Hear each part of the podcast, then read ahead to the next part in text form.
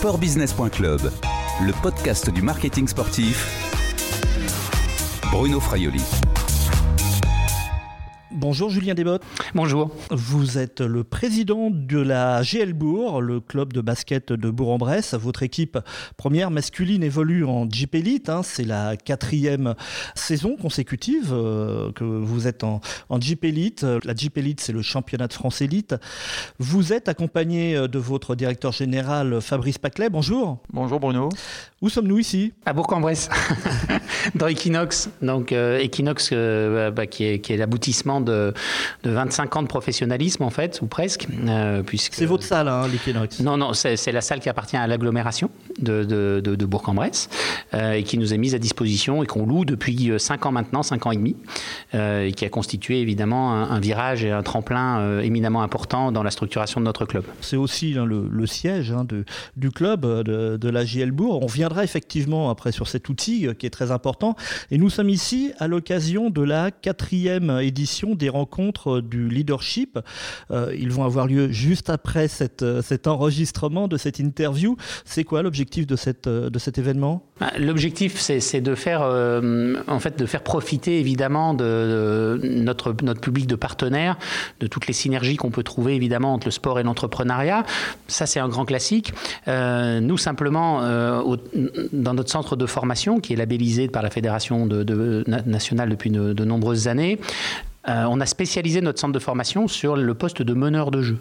Euh, en basket, on a le poste de meneur et euh, évidemment dans le sport professionnel, dans tous les centres de formation, c'est toujours plus vite, toujours plus haut, toujours plus fort. Et nous, on a voulu prendre le contre-pied de cette posture et d'une forme de discrimination, il hein, faut dire quand même les choses telles qu'elles sont, en s'interdisant de, de, sélectionner sur des critères de taille, en allant chercher le leadership de ces jeunes. On cherche des charognards, on cherche des besogneux, on cherche des mauvais perdants et eux, ils ont leur place dans notre école des meneurs. Et donc, on a voulu faire le lien justement entre le leadership dans une équipe de sport professionnel et le contre-pied qu'on pouvait avoir, avec justement un morphotype hein, de, de sportif professionnel tout à fait potentiellement, tout à fait atypique, parce que c'est pas interdit aux autres non plus d'être leader, et le leadership dans l'entreprise. Et donc, ça fait quatre ans qu'effectivement, on cultive un certain nombre de, thématiques autour de ce parallèle, mais précisément sur le leadership, et donc en lien, la, la genèse, c'est notre école de meneurs, si vous voulez, cette spécificité, sachant qu'aujourd'hui, dans notre groupe de 12 professionnels, on a deux qui ont leur place pleine et entière et qui sont issus de notre centre de formation et de cette école. C'est aussi un moyen de, rassembler vos, partenaires et il y en a pratiquement 400 à, ces rencontres. C'est important un club de partenaires aujourd'hui dans, la vie, dans le, budget d'un club de basketball comme le vôtre Bien sûr, bien sûr. Euh, il est vrai que, il est vrai que bon, le département de l'Ain est, très diversifié dans son, dans son activité, dans ses activités économiques, mais c'est un bassin de PME et donc il faut qu'on ait une offre qui soit ajusté à ce besoin de PME, c'est un besoin de réseau. Et effectivement, c'est un club affaires qui existe lui-même aussi depuis une vingtaine d'années. Donc il n'a pas été créé par nous, mais on, on s'évertue à le, à le cultiver et à le développer. C'est pas le seul poumon économique de notre club, puisque nous, on a la chance d'avoir développé un, modèle à, trois poumons. Et c'est pour ça qu'avec trois poumons, on essaye de courir un peu plus vite que d'autres. On va en parler justement de, de, ces trois poumons.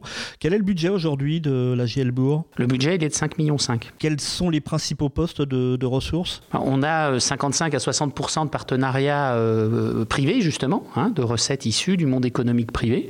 On a une petite vingtaine de pourcents qui sont liés donc, à la billetterie et aux produits dérivés. Et puis, on a les 20 autres pourcents, 17 exactement, issus des subventions des collectivités euh, territoriales. Fabrice Paclet, cette salle, l'Equinox, donc, a été inaugurée en janvier 2014, c'est devenu un élément central pour la vie du club. Pourquoi? Ah Oui, parce que effectivement, pour, euh, pour développer l'activité du club, on avait besoin d'avoir un, outil qui nous permette de proposer de nouvelles offres, à la fois au, grand public, à la fois à nos, à nos, partenaires, et avec une capacité supérieure de, qui était celle de, la salle précédente.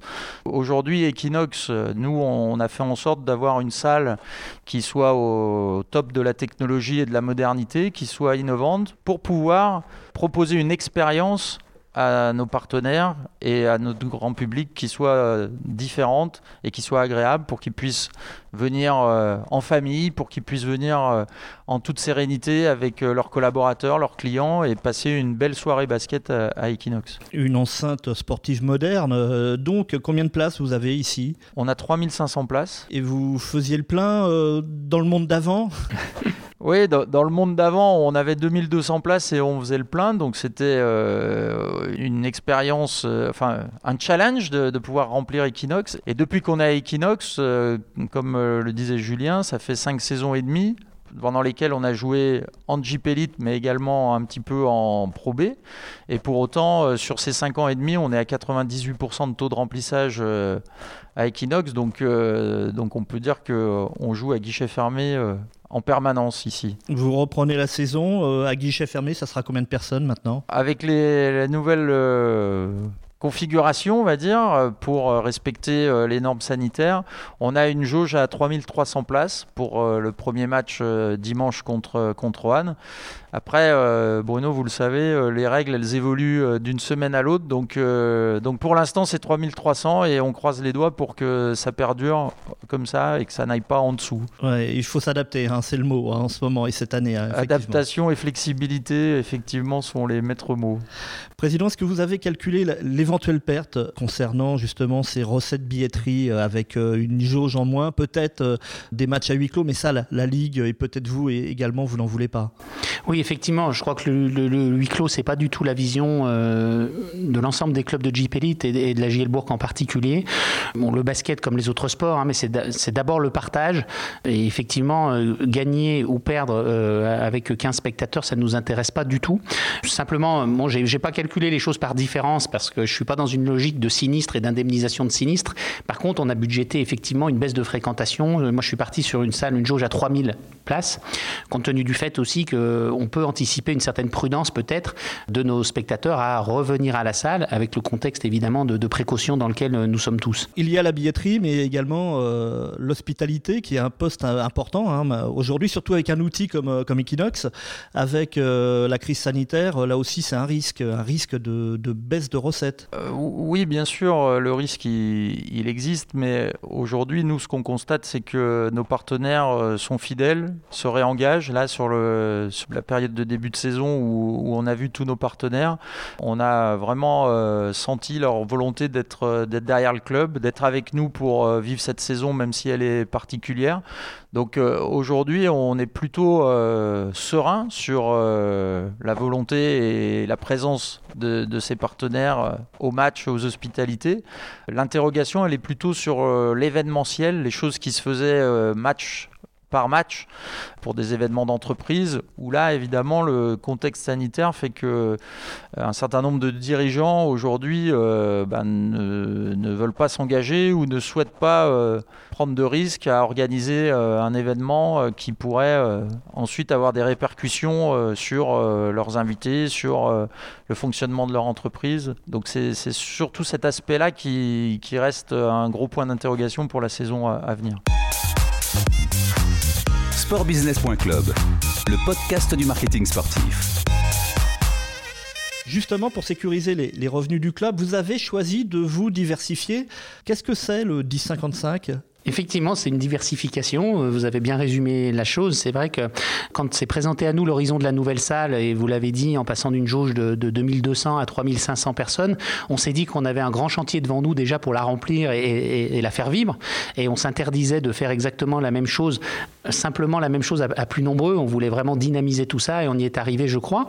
Le problème, c'est le plafond de verre que représente la capacité d'une salle ou d'un stade. Et effectivement, force est de constater qu'à un moment, et on s'en est rendu compte sur les dernières années, quand on développait le partenariat, ça nous faisait des spectateurs en moins. Et donc, quand on est arrivé à cette conclusion, on s'est dit qu'on ne pouvait pas rester en l'état. Sinon, comme je vous le disais, on avait un effet de plafond de verre qui allait se présenter à nous. Et donc, nous, euh, c'est dans le sport et dans les mondes économiques et dans les entreprises, on n'aime pas les plafonds de verre. Donc, notre rôle, c'était justement d'imaginer comment est-ce qu'on pouvait diversifier nos revenus, aller plus loin. Et donc, effectivement, le club, avec un partenaire euh, dont c'était le métier, a racheté un, ancien site industriel abandonné juste en face d'Equinox pour le démolir, dépolluer le site et construire un grand pôle de loisirs loisirs indoor, restauration. C'est tout récent, hein, ça. Hein. enfin, ça, ça, a un an. Même, on a ouvert même fin, au début décembre 2019. Hein, donc ça, ça a moins d'un an. Euh, et ça a été fermé brutalement, évidemment, euh, le 15 mars, vous l'imaginez. Hein. Donc effectivement, l'expérience, elle a été brève, mais elle a été vraiment couronnée de succès avec, euh, avec un enthousiasme considérable de la population locale, de nos partenaires, parce que toutes les synergies justement que ça pouvait représenter avant les matchs, après les matchs, de notre grand public aussi, parce qu'on avait beaucoup travaillé à l'offre partenaire sur les dernières années, mais notre grand public, il avait lui aussi envie de continuer à refaire le match, comme on dit. Et donc, euh, euh, c'est un lieu vraiment qui est précieux pour nous et donc euh, qui est propriété du club. Hein. donc, c'est important tant en immobilier qu'en exploitation pour partie. Et donc, c'est éminemment important de pouvoir travailler en synergie totale.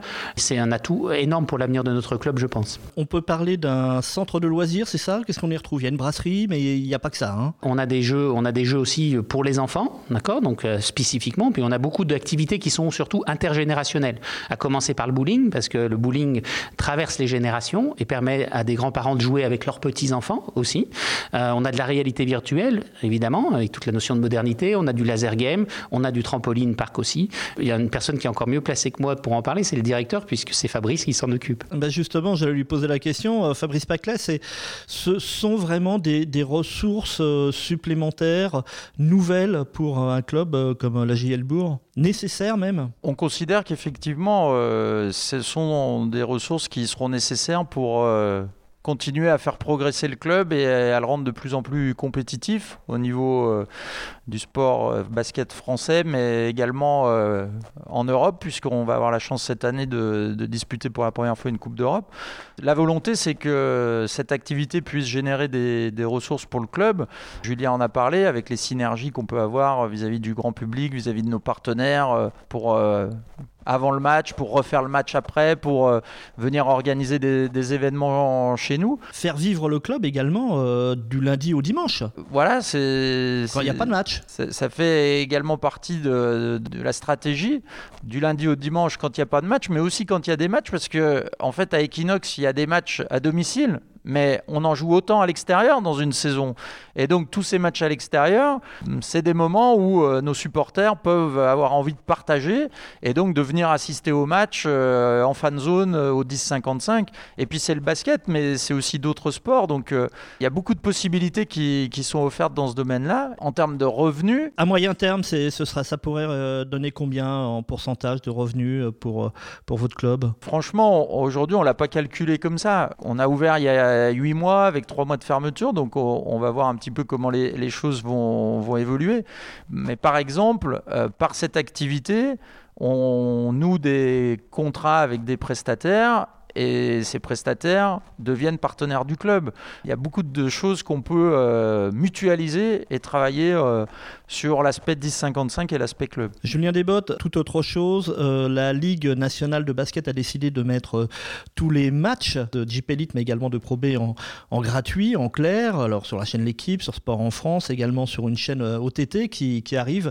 C'est une bonne nouvelle pour vous? Bien sûr. Moi je crois beaucoup aux logiques identitaires qui nous animent particulièrement euh, au club de la JL, pour exister, c'est d'être différent des autres. Et je pense qu'au jour d'aujourd'hui, il y a quand même un certain ras-le-bol, pour dire les choses, des téléspectateurs à s'abonner à une chaîne et de finalement, pendant la saison, c'est diffusé sur une autre, de voir les quarts de finale d'une compétition sur une chaîne et puis la finale sur une autre. Franchement, je pense qu'il y a un problème de respect du téléspectateur en général, puisque en fait, les sujets qui sont traités euh, dans ce cadre-là sont des enjeux prioritairement, très prioritairement financiers, et donc il n'y a pas de notion de service. Si nous, pendant ce temps-là, pendant cette période un peu de confusion et de redistribution des cartes, le basket français, on est capable justement de, tendre la main aux téléspectateurs en disant mais avec nous c'est facile, c'est tout le temps, c'est gratuit, et c'est accessible. Avec une seule porte d'entrée. Avec une seule porte d'entrée. Ben moi, je pense que c'est une occasion unique, justement, de faire différent et donc d'exister. Et, c'est éminemment important parce que le basket français, il est complètement sous-coté par rapport à la qualité du spectacle qui est proposé. Certes, qualité par la NBA, c'est une évidence, avec tout le marketing qui va autour. Mais tous ceux qui aiment le basket, même parmi les jeunes, font le constat de dire qu'on prend plus de plaisir, bien souvent, dans un match de Jeep Elite que dans un match de saison régulière de NBA. Donc, on a notre place. Oui, mais Président, euh, vous allez aussi vous asseoir sur euh, des montants de droits télé. Vous n'avez pas plus les avoir maintenant. Je vous prie de croire que j'y avais bien pensé.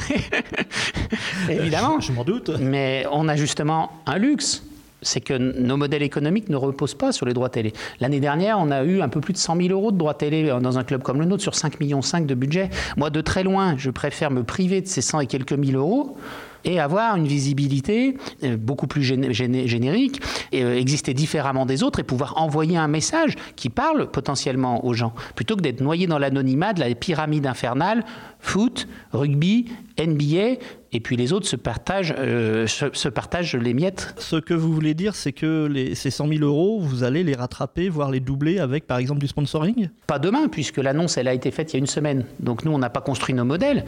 Il y, a, un potentiel beaucoup plus important dans le développement de la notoriété du basket en France et de ce qui se passe à moyen terme, plutôt que dans l'immédiateté d'avoir 100 000 euros de plus dans nos budgets. C'est, pour moi, c'est une évidence. Et le 10-55 est exactement dans cette logique-là. C'est-à-dire qu'en fait, c'est comme d'être propriétaire ou locataire. Le club est propriétaire d'une partie des murs donc on thésaurise, on capitalise. Donc par le désendettement, on s'enrichit. Nous, c'est vrai qu'on a un peu le sens paysan des fois en Bresse, mais on a bien compris ça.